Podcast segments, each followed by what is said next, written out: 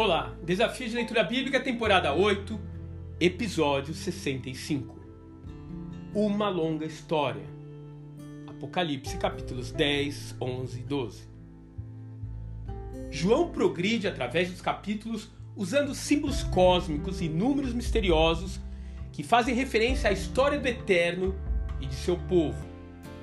Ele entrelaça os acontecimentos dentro de uma espécie de espiral Fibonacci de forma que as sete taças surgem da sétima trombeta que estava guardada dentro do sétimo selo. E no final, todos esses eventos culminam no julgamento do Senhor. Temos, por exemplo, os cavaleiros, já descritos pelo profeta Zacarias, que representam guerra, fome e doenças mortais, como no livro do Êxodo. As pragas não são capazes de mudar o coração dos ímpios.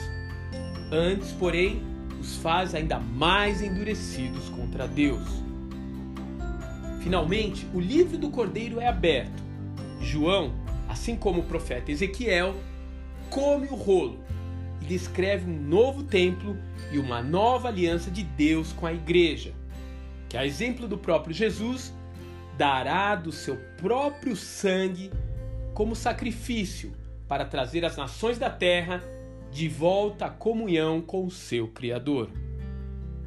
Evidentemente, Satanás, que é o dragão e a antiga serpente, fará de tudo para abortar os planos do Altíssimo de resgatar a humanidade.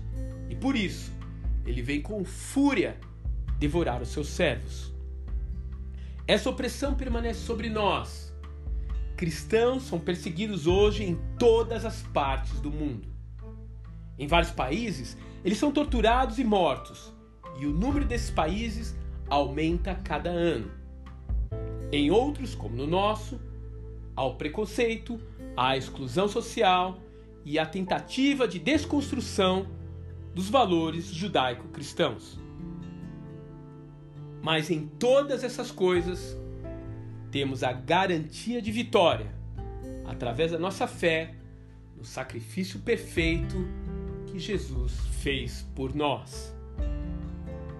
E ouvi uma grande voz do céu que dizia: Agora é chegada a salvação e a força, e o reino do nosso Deus, e o poder do seu Cristo, porque já o acusador de nossos irmãos é derrubado, o qual diante do nosso Deus os acusava de dia e de noite.